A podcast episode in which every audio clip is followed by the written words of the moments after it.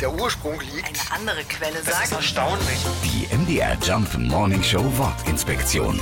Farin Urlaub. Der bürgerliche Name von Farin Urlaub ist Jan Vetter. Wie wurde daraus jetzt der Künstlername?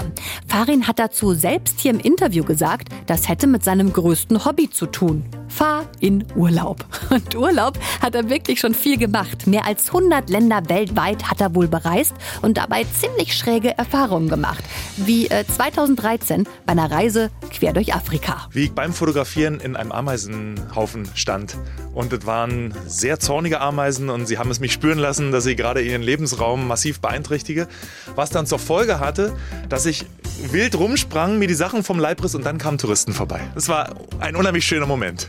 So, und das bringt uns auch gleich zur zweiten großen Leidenschaft von Farin, die Fotografie. Vier Bildbände sind auf seinen langen Reisen entstanden, für echte Fans ein Must-Have, aber leider nicht ganz billig. Für den Fotoband zu Afrika werden stattliche 250 Euro fällig. Dafür kann man schon fast selbst sagen, ich fahre in Urlaub.